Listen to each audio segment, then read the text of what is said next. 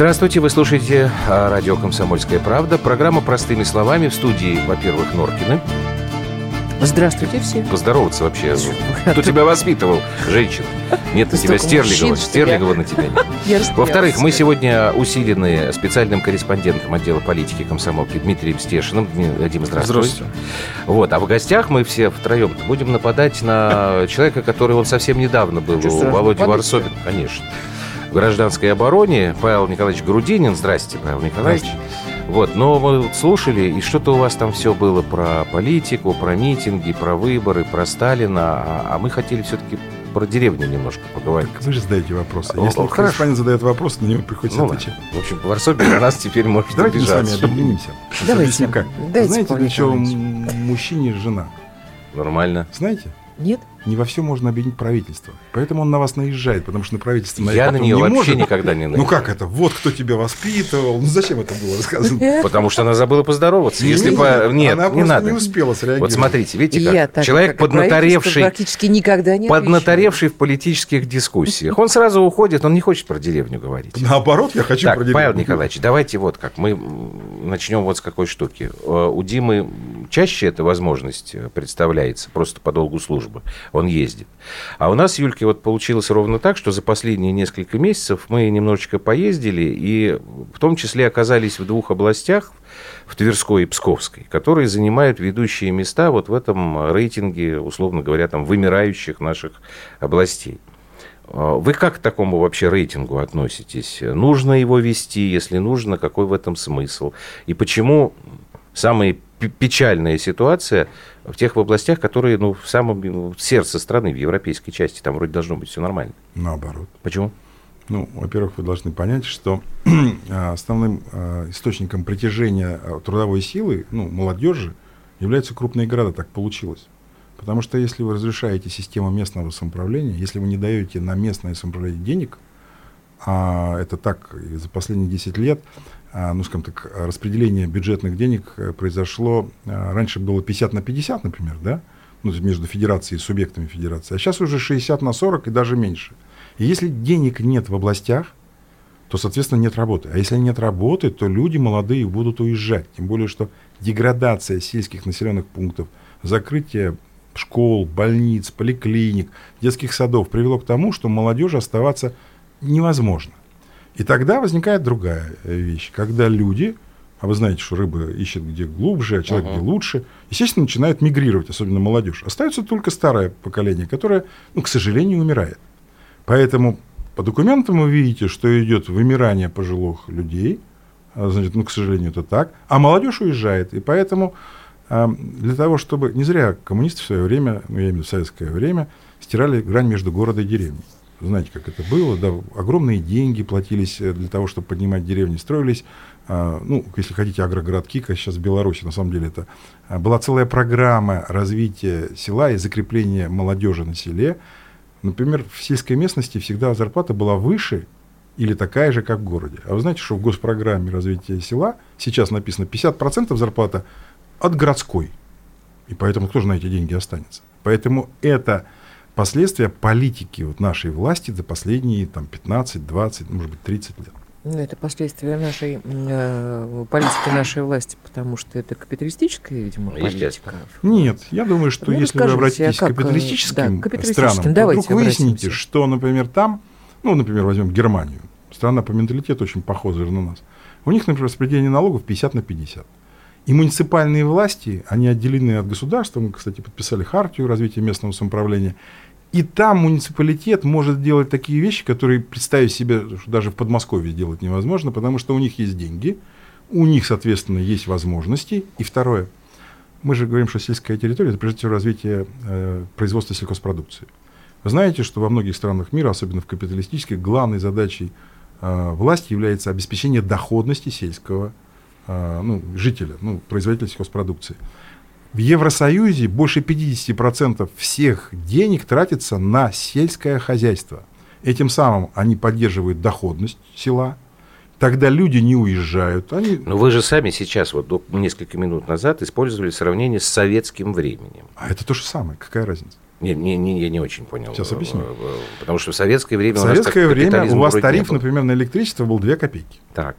А сейчас тариф такой, что выше, чем в городе, причем в некоторых местах в два Потому что у раза. нас капитализм. Нет, у нас не... Слушайте, еще раз. Ну, как бы... в любой называют. капиталистической стране регулирование тарифов является основой.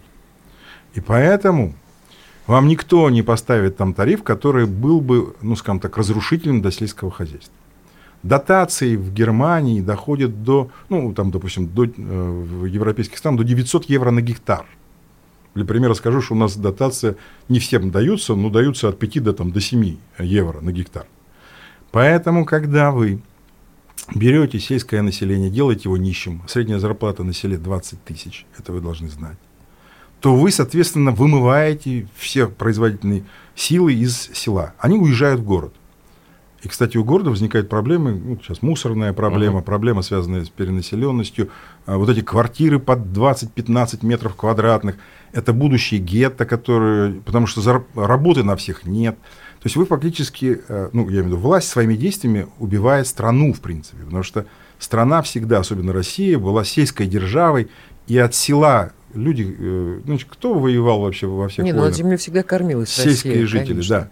А убив, особенно вот эти центральные области, потому что вы же поймите, ну, рядом, Тверь находится рядом с э, Москвой. Ну да? да. В Москве, например, я вот с одной женщиной разговаривал, у меня друг попал в больницу, она санитарка.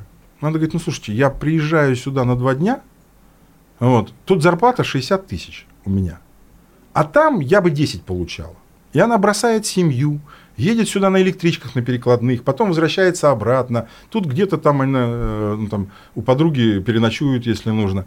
Мы вытащили из всех этих пригородных ну, об- областей, которые в, ближайших, скажем так, там 100, 200, там 500 километрах, все трудовые ресурсы стащили в один город. Хорошо, а вы мне скажите, пожалуйста, а вот что я, Юлька, ты меня поправляй, а, что я видел, когда вот мы, мы на машине ездили? Вот по Твери я что-то не помню каких-то там э, грандиозных полей. А вот когда мы с тобой ехали до Пскова и Пскове, помнишь, мы с тобой даже обращали внимание, что постоянно вокруг Рабочие дороги поля. Ну, рабочие и поля. поля, э, Они- это, это- это что тогда? Я не там, там нет, техника. Это вы э, ехали по федеральной это трассе.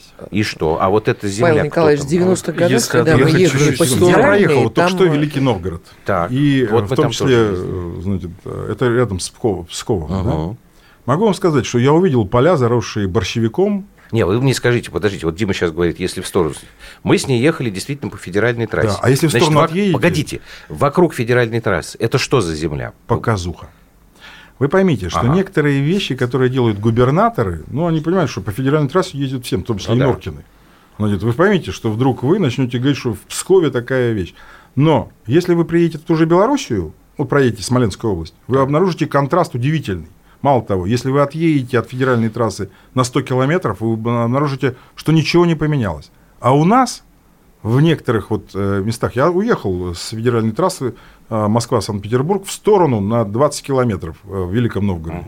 Вы не представляете, что там творится. Это ле- лес уже вырос, ну, там лет 20 никто ничего не пахал. И, кстати, э, Великий Новгород, ну, городская земля, она всегда производила молоко, лен, ну, то есть, э, вы смотрите, показатели в Советском Союзе какие были. А сейчас вымирающие деревни, потому что нет работы. Работы нет, потому что невыгодно производить сельхозпродукцию. Сельхозпродукцию невыгодно производить, потому что молоко конкурирует с пальмовым маслом, и в результате государство тарифами, всякими э, платонами, меркуриями, маркировками удушило все производство, и люди, которые еще не могут выехать, чем-то должны заниматься. Они занимаются, а все остальные уже уехали. Ну, смотрите, я был в последней э, умершей деревне в Тверской области. Это деревня Халютина, э, Оленинский район. Э, Последний ты имеешь в виду по времени, как ты был, или последний, который вымерла? Она вымерла буквально за месяц до моего приезда. Просто не вернулись бабушки после зимы. Их забирали на зиму родственники. Либо сил уже не осталось работать на земле. Там еще социальный телефон стоял. Еще избы не разграбили брошенные. А до федеральной трассы всего 15, кажется, километров от Халютина. Тоже вокруг Не, а поля, которые не успели зарасти. Фильм Михалкова. А, Документальный, да, Да. За, за что ему... Вы, вы- вы поймите, что на попало. самом деле то, что показывает по центральным каналам, Да. Надин, это совершенно другая история. Мало того, мы сделали, на мой взгляд, глубе, ну, скажем так, грубейшую ошибку с точки зрения а, развития сельского хозяйства. Мы поставили, а, скажем так, а, на агрохолдинги. Да. И эти агрохолдинги... Павел это... Николаевич, давайте вот что мы сделаем. Я вас сейчас прерву, потому что нам надо сделать паузу. Ребята, вы не против, да? А вот с этой темы мы тогда попросим Павла Грудинина и начать следующий Агрохолдинги. Да. Ну, чтобы не прерываться, потому что Хорошо. будет обидно. Павел Грудинин сегодня в программе «Простыми словами». Юлия, Андрей Норкин и Дмитрий Стешин в студии. Мы вернемся.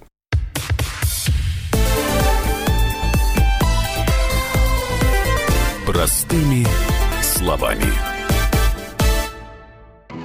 Мы вместе дожили до понедельника.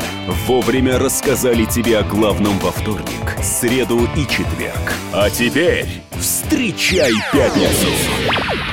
На радио «Комсомольская правда» новая программа. Каждую пятницу в 8.00 Сергей Мардан и Надана Фридриксон.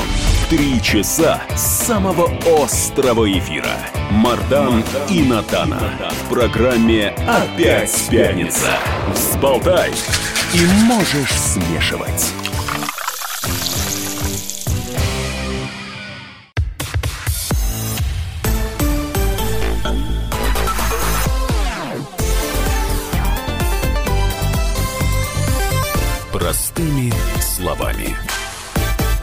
Итак, это программа «Простыми словами». Директор совхоза имени Ленина Павел Грудинин у нас в гостях. Так, мы прервались, когда вы, Павел Николаевич, сказали, что ставка на агрохолдинги – это была основная, главная, очень большая ошибка. Объясните, почему. Значит, давайте представим, что такое агрохолдинг. Агрохолдинг – это э, горизонтально интегрированная структура, то есть много хозяйств под одним руководством. Ну, и гор- горизонтально очень интегрировано, потому что каждый агрохолдинг – это прежде всего перерабатывающее производство, плюс еще к этому сырьевое производство и огромное количество земли. То есть некоторые наши агрохолдинги до миллиона гектар консолидировали так называемый земельный банк. Ну, а разве это не колхоз? Но совхоз? подождите секунду. Наступил на язык. А вот дальше получается очень интересно. Где живет руководитель агрохолдинга и вся его, так сказать, топ, топ-менеджеры, вся На его, Канарах? как Москве. правило, в крупных городах. А вот куда они Канарах нет прилетают на своих городов. суперджетах, это уже, Юля, отдельный вопрос. Так. Значит, конечно, они о проблемах крестьян, так как директора совхозов раньше знали, не знают. Почему-то, потому что директор совхоза, вот я, например, я живу в том же доме, где живет мой работник. Мои дети ходят в тот же детский сад и в ту же школу, куда ходит мой работник. Я хожу в ту же поликлинику, где лечатся мои работники. Соответственно, это был советский принцип. Все это поддерживается сельхозпредприятием. Если оно особенно прибыльное, то, естественно, ты прежде всего думаешь о том, куда эти дети ходят, э, как они едят э, в школе и все остальное. Руководитель агрохолдинга, он вообще ни о чем не думает, кроме одного – прибыль, которая должна в качестве дивидендов поступить ему, поскольку он собственник вот этого вот всего большого добра. И за 20 лет у нас возникла очень интересная ситуация, даже больше, меньше, чем за 20, потому что закон об обороте земель сельскохозяйственного назначения был принят в 2002 году, когда земля вдруг стала товаром. И тогда появилась возможность собрать все эти так называемые земельные, паи, крупные олигархические группировки с большими деньгами банковскими значит, забрали львиную долю земли, то есть средства производства, потом э, модернизировали на государственные деньги производство. А что такое модернизация? Это глобализация. Фактически купив импортные технологии, привезя сюда их, э, ну, например, какая разница? Вот вы поставили огромный э, комплекс на свинь, э, ну, для производства свиньи, Свиноферму. да, купили Мгм. его в Дании и привезли сюда. Мгм. И люди уже не нужны, потому что там нужен минимум людей. Остальные люди куда должны деться? Потому что рабочих мест же нет. Выехали все. И, кстати, вот о капиталистах. Американцы же сделали совершенно по-другому. У них нет крупных агрохолдингов. У них есть крупные перерабатывающие предприятия. Но производство они оставили у фермеров. Я сам был в Америке, это было в 98 году, то есть почти больше 20 лет назад. Представляете, у него государственная политика такая. Фермер получает на доращивание бройлеров, три месяца их кормит, причем ему привозят корм, значит, получает он деньги. После этого его он сдает обратно на завод, который является крупным а, производителем курятины. То есть франшиза Да. какая-то, да? И он Что всех этих фермеров поддерживает. И они, получив работу, доходы, никуда не То уезжают. есть, грубо говоря, есть сбыт Конечно. фермера. Другая страна капиталистическая, Финляндия. Вы слышали Валио, да? Да. Две с половиной тысячи фермеров, которые получают сначала за молоко, а потом за продукты переработки. То есть они кооператив создали. И все западные страны мира, в большей частью, категорически против. Э, Ну, знаете, что сейчас средняя фермер в Германии 80 э, гектар. То есть они не, не допускают укрупнения, потому что это одновременно привязывает крестьян, но они дают им доход. И э, иногда, просто представьте себе ситуацию, слышали, биоэнергетика, да? Так вот, фермеру Германии в свое время ставили биоустановку, чтобы он из навоза делал электричество. Он электричество свое сдавал в общую сеть по 32 цента, а получал оттуда по 18. То есть его через электричество датировали, чтобы mm-hmm. только он не бросил свою работу. Я был у одного фермера, который производил из своей картошки спирт. Так спирт у него покупало государство и фактически переводило в технический, чтобы только фермер не разорился и не ушел никуда. Разные методы поддержки в разных странах привели к тому, что фермеры в Америке стали э, ну, самыми богатыми людьми. И никто из них не собирается никуда уезжать. Правильно ли я вас тогда понимаю, что э, если не менять вот эту существующую модель и делать ставку, продолжать делать ставку на крупные хозяйства, вот эти агрохолдинги, то никакими там свободными гектарами, где бы то ни было, э, проблему не решить. Слушай, то есть ну, это две вещи, которые противоречат друг другу. Получается. Я иногда бываю не сдержан в оценках. Ну, пожалуйста, да, пожалуйста. Бред, который несет правительство. Ну, вы поймите, что в 21 веке дать гектар земли – человек, который собирается производить сельхозпродукцию, по меньшей мере смешно. Потому что там трактор не развернется. На одном гектаре, чтобы вы знали, можно прокормить одну корову. Но одна корова – это никакой не бизнес. И поэтому люди, которые ничего не понимают в экономике, э, сначала придумали дальневосточный гектар, uh-huh. и он провалился, вы это знаете. Теперь, э, сейчас вот я приехал из Великого Новгорода, там Новгородский гектар, в Костроме Костромской гектар. То есть тиражируется глупость, ну, она э, просто разошлась, потому что чиновники они все практически вышли не из производства, а из каких-то структур, там, банковских, еще каких-то, я не понимаю, ну, понятно, что с производством было сложно, но, еще раз, надо инженеров ставить руководить э, субъектами федерации, потому что у них другой склад ума. А эти люди, которые, знаете, вот у Людовика XVI была такая ну, скажем так, поговорка. Главное не быть, главное оказаться. Вот у меня такое впечатление, что у власти сейчас прям на каждом чиновнике можно писать, главное не быть, главное оказаться. Пропиариться, рассказать о каких-то там, а, значит, вот сейчас я прочел, ехал сюда, что Чайка поехал к своей однокласснице, на 8 миллионов отремонтировали дорогу. Но если бы Чайка не поехал к однокласснице, ну слушайте, ну счастье как Вообще надо общаться с бывшими одноклассниками. Конечно, Все. особенно Чайки. Я, потому что... Павел Николаевич, расскажите, по какому принципу этот новгородский гектар дают? И, и есть ли да не по какому. Слушайте, вот... Кому, что за программа? Первый раз просто слушаю. Я Интересно. Это, значит, это э, ну, новый губернатор решил э, тиражировать э, федеральную вот эту вот тему и сказал, что всем дадим по гектару, кто захочет. Ну, Хотя там... В смысле, как бесплатно? Ну, кто, вот, э, бесплатно вот, по гектару. Слушайте, там такие земельные массивы гуляют, что мне как-то еще лет 10 назад приехала э, Калужская э, областная дума в полном составе, я был депутатом Московской области, депутатом Московской областной думы. Они приехали ко мне в гости и сказали, давай мы тебе Калуге гектар дадим. Угу. Ну, потому что им понравилось, что мы делаем, как мы развиваем свое производство. И проблем с гектарами в средней полосе России вообще нет, ее не существует. Берите сколько хотите. Вам, э, у каждого дома, э, вот я просто в Рязани ездил, там черноземы, представляете, у каждого дома за домом по гектару так. картошки. И вот эта бедная женщина, раньше можно было трактор нанять из э, совхоза, угу. За бутылку. Ну, угу. или там, допустим, за какие-то деньги. Ну, кто что берет. Да, а теперь тракторов нет. И она бедная с этой лопатой, значит, ну, это никакое не производство. И это никакие не, как бы это сказать, а, развитие села. Потому что, если вы хотите развивать село, вы должны тарифы убрать, ну, если меньше сделать. Должны солярку сделать доступной. Должны дать механизацию. Э, ну, слушайте, у нас есть пример, ну хорошо, там не Европа, Бразилия, например. Вы знаете, что в Бразилии, например, есть отдельное Министерство сельского хозяйства, которое занимается крупными производителями, которые работают на экспорт. А есть Министерство сельских территорий которая развивает средний и мелкий бизнес. Но по гектару никто ничего не дает, потому что ну, гектар яблонь, например, ну что, это же... Ну. А собрать один человек уже не сможет. Ну просто э, это. А совершенно... он наймет э, работников. Но поймите, для того, чтобы опрыснуть этот гектар, нужно купить опрыскиватель. Так. Для того, чтобы сделать шпалеру на этом гектаре, ну если это интенсивный сад, нужны такие трудозатраты большие. На гектаре вы, это бессмысленно. Это все, что... Я вам сейчас скажу, что я в своем гараже буду собирать, например, машину э, типа... Какой сейчас э, ну, президент знаю, ездит? Ну, а, да. Этот самый. Аурус. Аурус, да. да. Ну, вот мне скажут, ты слушай, ты сумасшедший, что ли? Это же высокотехнологичный... Ну, хорошо, а если давать не только гектар, а, а давать его на том условии, что вот тебе зачем гектар? Я говорю, я вот хочу делать то-то, то-то. И тогда тебе или трактор, или, я не знаю, опрыскиватель. Сначала нужно сделать так, чтобы коренное население из деревень не уезжало. Потому Ну, что так, в а Приморье они уезжают, потому что интересно. нет работы. Так.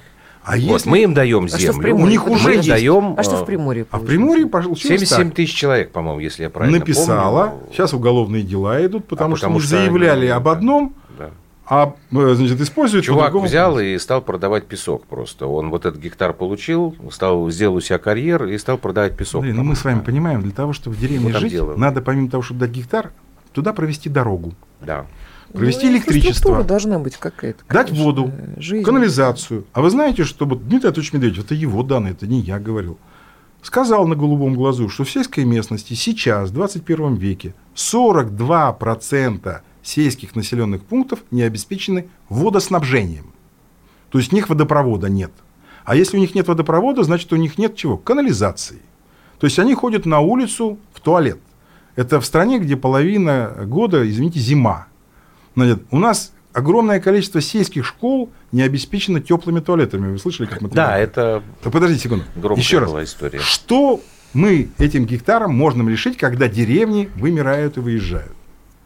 Я пытаюсь понять... Наверное, мне кажется, что люди вообще не порядок, читали алгоритм историю, действий. а, Юлька, потому давай что у сейчас Столыпина остановимся. э, как раз была даже в то время более реальная программа, почему люди и начали, собственно, и подниматься. Более реальная программа, чем сейчас с этими гектарами. Давайте сейчас мы прервемся на новости, и потом все-таки я, Павел Николаевич, попрошу, чтобы вы озвучили свой вот алгоритм э, действий. Вот как вы видите, что нужно делать, в каком порядке нужно делать. Хорошо? Павел Грудинин у нас в гостях. Сейчас новости, и мы продолжим.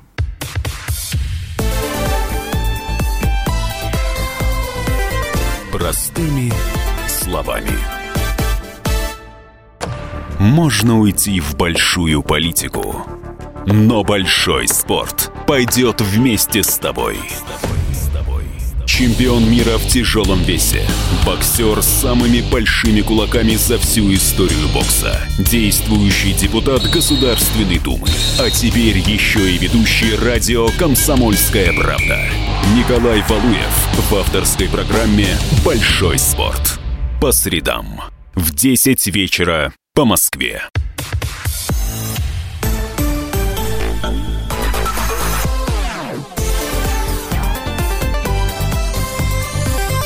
Простыми словами.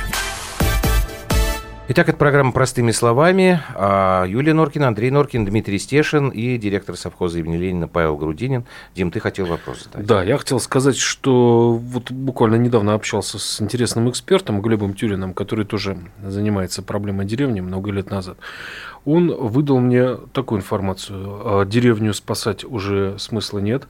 Возрождать на ней сельское хозяйство, особенно в зоне рискованного земледелия, тоже бессмысленно. Надо спасать среду и восстанавливать деревню уже немножко другую, постиндустриальную. С мелкими производствами, не завязанными на мировые холдинги, какие-то отверточные сборки, с какой-то мелкой переработкой. И э, единицы деревню не спасут вот эти единичные случаи взятых гектаров, там единичные отшельники, ушельцы, родовые небольшие усадьбы поселения, был в них там на Псковщине.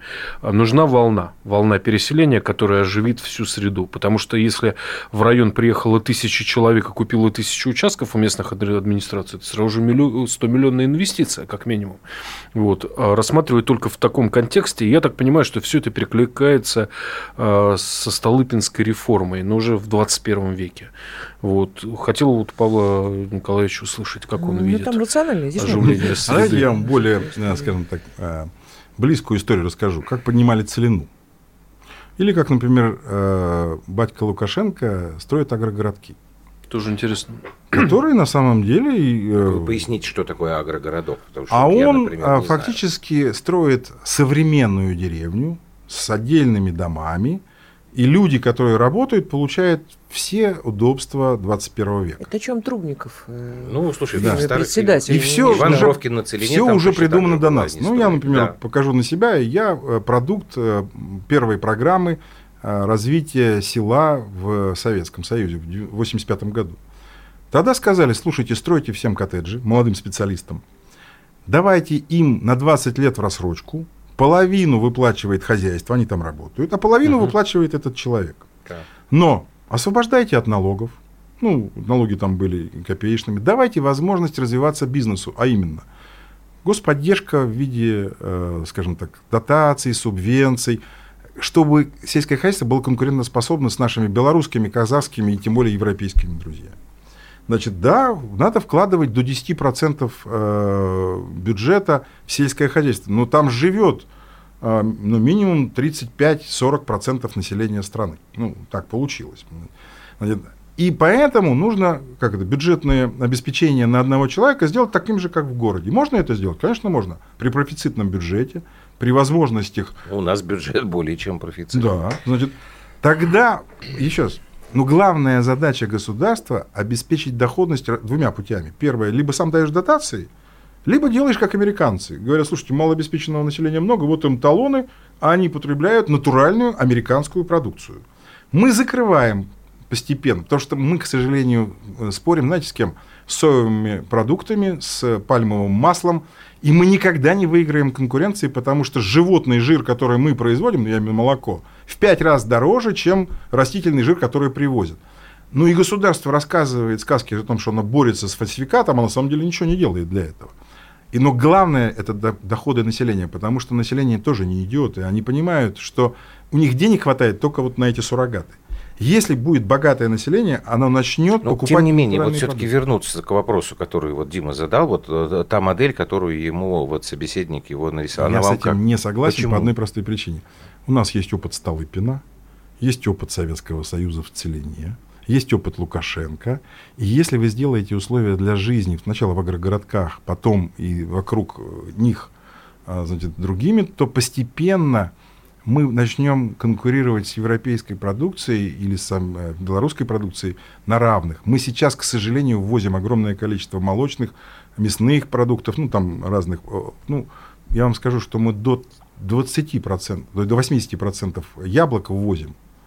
А, мы не производим свои яблоки, хотя у нас прекрасный а, скажем так, для этого климат. Вы знаете, как Польша сделала индустрию производства яблок и стала возить Не знаю, больше? я просто не знаю, где это все продается. Вот я, я правда не знаю. Чего не знаю? Ну, яблоки, ладно.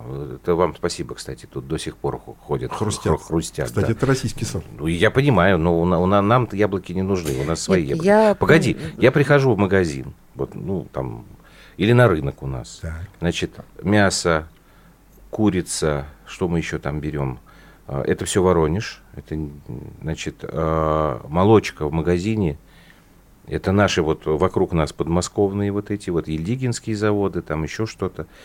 Я импортных Руса продуктов я... Ну да, да, да. Я не покупаю импортные продукты. Это вам кажется, мне... что вы их не покупаете. А, а что? Может то есть я покупаю под видом нашего на, своего. Ну, да. я беру сгущенку, не буду называть бренд, да. Вот я знаю, я что, или что он хороший. Или и я там еще. на вкус понимаю, что там половина пальмового жира. Хотя на этикетке ничего не указано. Я не могу чашку потом отмыть. А вы масло когда-нибудь покупали в магазине? Значит, смотрите, с маслом я вам расскажу такую историю. Я некоторое время назад, вот у нас большой гипермаркет, стал покупать масло. А, называлось оно Алтайское, Кип, Кипринское, что-то такое. Оно очень дорогое, правда дорогое. Но это было масло. Сейчас оно пропало осталось какое-то другое, тоже недешевое масло, но как я бы... думаю, что Павел Николаевич... Это не то. Но это, Мы не знаем, это, смотрите, из чего это масло Да-да-да, нет, я вам объясню. Значит, это не в упаковках, ну, это все в промасленной бумаге, то есть это, видимо, в магазине вот они там как-то это вот фасуют. Там нет вот этих красивых упаковочек, там, там ничего не написано, просто этикеточка и цена. Вот, ну, покупал, да, масло было вкусное. Я не могу сказать, что вот Мы у меня там... не так... знаем, какого производства это Ну, я не знаю, да. Ну, пальмовое, пальмовое ну, нет, масло, ну, которое... Слушай, ты сама сказала, что это настоящее масло. Оно Слушайте, просто вкусное. Ну, во-первых, вы не сможете оценить это без анализа, но я вам больше скажу. А, ну, во-первых, почему у нас все импортное? Я могу да. сказать, что вот вы можете купить машину, например, а, Toyota, которая собрана в России, на самом деле из иностранных комплектующих. Вы можете, конечно, тешить, тешить себя надеждой, что ну, это, это не российская машина, машина, я понимаю. Но да. если вы придете на птицефабрику или, например, на молочную ферму так. и не найдете ни одного молочного аппарата, то есть доильного аппарата вообще, что генофонд весь, к сожалению, привезен из-за рубежа, что Я все знаю, что у нас с ветпрепараты... такая история. Слушайте, подождите. я вам говорю, что мы за эти 20 лет стали полностью зависимы от импортных технологий. Это такая отверточная сборка. Вы думаете, что вы купили российский помидор, но когда вы песок привозите, перлит я имею в виду, из-за границы, когда капает химическое удобрение, которое привезено из Китая, когда средства защиты все китайские или э, иностранные, когда семена тоже не российские, то вы можете тешить себя надеждой, что это все отечественное. Помидоры мы покупаем узбекские. Значит, а вот дальше я вам скажу, что вы то, что 400. покупаете в магазинах, Ну вот да. знаете, Ну, если бы я был 400, волшебником, мы пришли, кстати, я понимаю, понимаю, что вы, скорее всего, не в пятерочку ходите, Нет. значит, а в другой магазин. В глобус. Ну, глобус, Немецкий. гурме. Не-не-не, вот Не, туда мы не, не нет, ходим. нас ну, я просто говорю, нет что Вот есть- это вот, это я есть, вообще не есть понимаю. средний вот этот вот э, ценовой контингент, где Да, чем, такой чем есть. дороже магазин, тем меньше фальсификат. Ну, потому что, хотя и у них сейчас Ну, стали появляться это- продукты. мне Проблема кажется, в другом. В том, что мы все уже, к сожалению, жертва упаковки и пропаганды. И поэтому, ну, я просто могу вам долго рассказать, как можно фальсифицировать. То есть, почему находят растительные жиры в животном жире, хотя им и должно быть. Вот. Но технологии ушли далеко вперед. Вы говорили про курицу, например, да? Да. Вы знаете, что сейчас, раньше когда-то на 1 килограмм мяса э, в Советском Союзе тратили 9 килограмм зерна. Ну, конверсия корма так называемая. А теперь 3. Но всякие добавки, стимуляторы роста и различные позволяют Если российской вов- курице расти. И вот. если ее вовремя не убить, она взорвется. Ну, Это правда? Ну, вот, э, Ну, слушай, Да. ну мы не покупаем с тобой на рынке таких Я, кур. э, В Павел магазине Николаевич, они, может, и подожди, лежат. пожалуйста, мы уже выяснили, что все это... Я, Павел Николаевич, хочу про другое спросить. Э, Дорогой мой, а что же нам делать тогда с теми э, э, м, приличными людьми, э, в, в кавычках, которые, собственно, совершенно никак не захотят отдавать э, историю копеечной покупки всякого дерьма за границей и продажи этого дерьма уже гораздо дороже То есть на вообще тогда э, просторах ставить, что ли, России. крест это же, это же, понимаешь, хозяйстве? это Всё, же давай, с чтобы 90-х ответил, у годов, нас понимаете? Вы понимаете, что я говорю? То есть они давным-давно, с 90-х, привозят сюда дерьмо, которое упаковывают и говорят, что это самый супер-пупер продукт. И им, в принципе, нормальное сельское хозяйство никуда не уперлось вообще. И они будут всеми правдами и неправдами делать, чтобы у нас не было нормального э, э, натурального производства. Ну, разве это не так? Давайте так. Государственные мужи, которые беспокоятся о жизни на селе, в том числе, и жизни населения, то есть о Вы его раска- здоровье. по- по фамилии Должны, не, вы можете фамилии прям взять список членов правительства и читать. Нет, его, нет, вот те, читать. которые беспокоятся, мне вот, вот только эти я хотела бы В душе записать все прям. беспокоятся. Кто беспокоится о населении страны из государственных мужей? Я не знаю, потому что, Я вот не давайте знаю, так, я мы же с вами прекрасно спросить. понимаем, что при такой системе силовых структур найти тех, кто возит пальмовое масло или пропускает, например, заменитель животных жиров, а, это по полторы тысячи тонн в день каждый пропуск белорусский. Да и как нечего делать Конечно. Четыре минуты, мне Почему они этого не делают? С помощью Потому что они интернета. имеют с этого гешефт, я думаю. Оба. Ну, вы же сами отвечаете ну, на вопрос. естественно. И поэтому надо убрать Так что коррупцию. с ними делать? Здрасте. Помните, когда Михаил Сергеевич пришел к власти, его сказали, Михаил Сергеевич, вы же агроном и одновременно юрист. Что вы будете делать? Э, Он говорит, сажать и сеять. Вы не поверите, Сажать и каждая сеять. программа с каждым замечательным гостем упирается именно в это. Так. Почему? Коррупция. Все, Как? поэтому, поэтому предлагаю Подождите, ну а сделать паузу, раз мы опять к знакомой теме вернулись. моя, я тебе дождался. Это была музыкальная пауза. Сейчас пауза рекламная, и мы продолжим.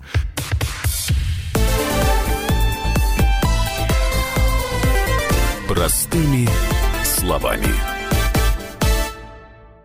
Лучше и сто раз услышать, и сто раз увидеть. Наш эфир на YouTube-канале «Радио Комсомольская правда». Для всех, кто любит по-разному. И ушами, и глазами.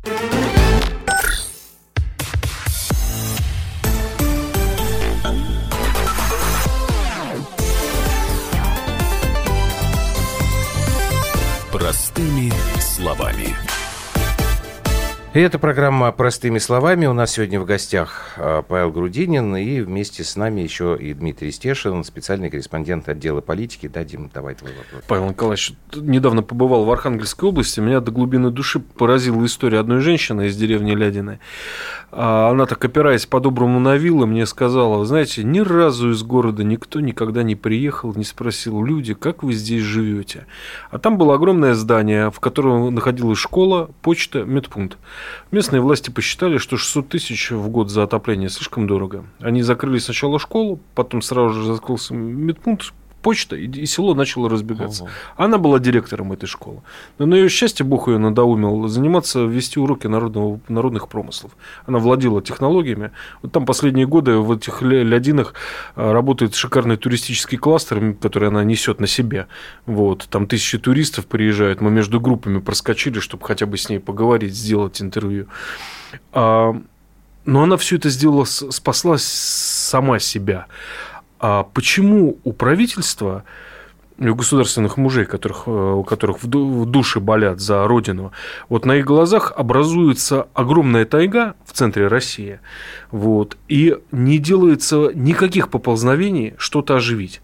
Я могу понять Дальний Восток, дальневосточный гектар, там, наверное, какие-то геополитические задачи есть, вот, а Тверь, Новгород, Кострома, Псков никому не нужны. Что там будет через 30 лет? Тайга и несколько агрохолдингов. Тайги там не будет, там залесенная территория будет. У нас тайга в средней полосе. Ну, не растет. смешанные. Ну, вы вопрос-то задали образно. как? Почему правительство? Почему? Моя фамилия же не Медведев, моя фамилия Грудинин. Я не, не отношусь к правительству. Я могу только предполагать. Ну, Вы слушайте, почти вот президент. вы, вы все-таки скажете... Не, подождите. А предположение? Я просто- да? можно я- Не-не-не, Ну, у вас же были мысли по этому поводу. Стоп, Подождите, подождите, мальчишки. нет, подождите, Норкин подождите. любит рассказывать анекдоты. Я вам сейчас Не, погодите вы с анекдотами. Подождите. Вам скажут, и что вам всегда говорили ваши противники.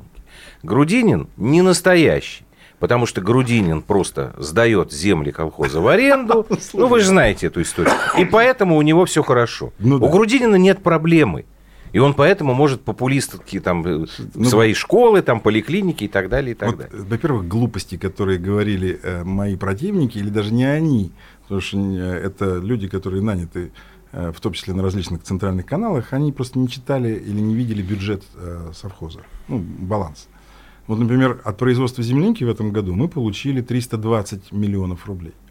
А от сдачи в аренду 5 миллионов рублей. Чувствуете разницу? Чувствую. Почему тогда э, другие не делают так, как делаете вы? О Ну, чем Дима Я сейчас расскажу, почему Нет, ну, они не подожди, делают. Потому предположение что- по поводу правительства я все-таки хочу услышать от э, Павла Николаевича. Тебе- Предположение? Почему? Нет, почему? Потому что правительство некомпетентно, к сожалению. Они это показывают своими ну, выступлениями. Вот представляете, Силанов только что заявил, что рост экономики возможен только при повышении налогов. То есть он э, совершенно с другой стороны это смотрит. Ясно, что рост экономики возникает при понижении налогов, при возможности бизнесу развиваться. Вы слышали, сколько раз было сказано о том, что нужно давление на бизнес убрать, нужно административные препоны убрать. Одновременно с этим все старые, ну такие... Но президент об этом говорит. э, Слушайте, президент об много этом и говорит, разного. но я могу говорить о чем угодно, о том, что мы через 10 лет будем на Марсе сажать э, сады, но надо реально смотреть на вещи, что происходит. Количество, например, а, после выступления президента о том, что нужно снизить давление на бизнес и уменьшить проверки, количество плановых проверок уменьшилось, а неплановых разросло так, что даже перекрыло плановые проверки. Об этом тоже знают все без исключения. Вы послушайте, что говорит Титов, значит, ну, наш э, защитник бизнеса. Хотя на самом деле, если у тебя в стране нормальные суды, никакой защиты бизнеса не нужно. Принимай законы, суды должны принимать решения не по звонкам, а по э, справедливости. Павел Николаевич, закону. мы опять о коррупции. Павел Николаевич, да. э, реален ли проект, нацпроект спасения э, средней полосы России? Конечно. Пустеющих. Конечно. Что, конечно. как можно сделать, ну, давайте пофантазируем, ну, чтобы это не превратилось в очередной распил бюджета. Как можно сделать реально? Реально Красиво. фантазируем. Объявить волну- войну Беларуси и сдаться быстро. Тогда Лукашенко быстро поднимет не только э, свою белорусскую область, но и Смоленскую, а все остальные тоже. Ну, если вам пофантазировать. проект, они А на самом деле, работают вы ни- поймите, ничего. на самом деле нужно сделать следующее. Нужно просто здравый смысл в действия правительства. Поддерживать нужно производителей, а не банки. Вы же видели, как в кризис огромные деньги были отправлены в банки, а что получил в виде проектного финансирования бизнес, ну, в том числе сельскохозяйственный? Ничего. В общем, мы упираемся опять в ту же самую проблему, что эти вопросы у нас э, действительно все решают люди бухгалтерского склада. Я Нет. еще раз извиняюсь перед бухгалтерами, это Если бы замечательные была специалисты. поставлена задача, Но это, задача ставится уже по 500 тысяч Если раз. бы Подождите секунду, вот я сейчас вам один пример приведу, и вот я сегодня об этом говорил. Я позавчера, или не позавчера, в четверг, был на заседании в Госдуме, там выступал представитель Министерства сельского хозяйства. Он рассказал, мы разработали целую правительственную программу «Комплексное развитие села». Мы в этом году, в 2020 планировали 79, э, там записано, 79 миллиардов рублей на сельское хозяйство. Ну ладно, это мало. А дальше она говорит, ну вы знаете, есть две вещи, которые очень нас беспокоят. Прежде, прежде всего, Силуанов, то есть Минфин, дал на эту программу 17 миллиардов, потом, правда, добавил еще 17, но 34 мы ожидаем. А второй он сказал, а я не знаю, какую школу закроет, закроет где Минздрав, какую э, больницу, то есть не этот, как его, э, да, угу. больницу э, Минобр, Минздрав, значит, и что будет, потому что достаточно вытащить, например, как вы говорили, э, закрыть допустим, школу, школу и все, и ага. больше ничего не надо. Закрыть детский сад, и вы не увидите ни одного молодого специалиста. Он же должен в поле работать. С кем э, будет его ребенок? И поэтому несогласованность действий властей Потому что это лебедь, рак и щука. Это а самое страшное другое. Они же знаете, как это делают? Они говорят так, э, муниципальные власти, разработайте проект, утвердите, пройдите экспертизу, после этого мы посмотрим, давать вам деньги или не давать. И один представитель губернатора Ставропольского, по-моему, края, края говорит, слушайте, мы потратим денег, значит, подготовим все проекты, а после этого вы скажете, денег нет, это такое постоянно происходит. Да. И после этого мы понесем расходы, а кто нам их возместит? Никто, им говорят. Нет, ну, знаете, ждите. Говорит, поэтому сначала нужно четко понять, где, в каких местах вот эти точки роста. Вот я как говорил про эти э, агрогородки. После этого сделать это все. Но главная задача правительства – обеспечение населения большими деньгами. Потому что купить никто не купит. Вы всегда привезете что-то из-за границы плохого качества, завернутое в хорошую упаковку. Ну, у нас нет сейчас у правительства задачи э, бороться за э, рост благосостояния. Ну, нет у нас а этой задачи. В этом главная проблема. Потому что вот вы ругаете КПСС, а там было, Я? знаете, написано... Мы? Хорошо, извините. Хорошо, хорошо. Мы с большим Вообще уважением к советскому прошлому. Значит, знаете, что было написано в самых первых страницах э, решения любого э, съезда партии? Главная задача КПСС – это повышение материального благосостояния советского народа. И если вы это делаете, одновременно не повышая тарифы для производства, вы всегда имеете возможность продать все, что вы произведете. Павел Грудинин, директор совхоза имени Ленина, был у нас сегодня в гостях. Спасибо большое. Спасибо.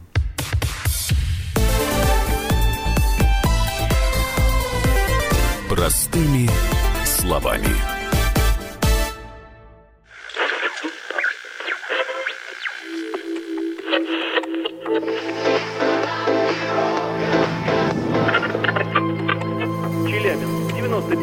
Пятигорск 88,8. Самара 98.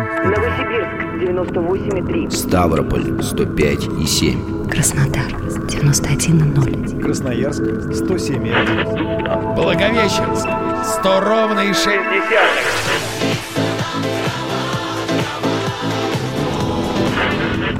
Санкт-Петербург 92,0. Москва 97,2.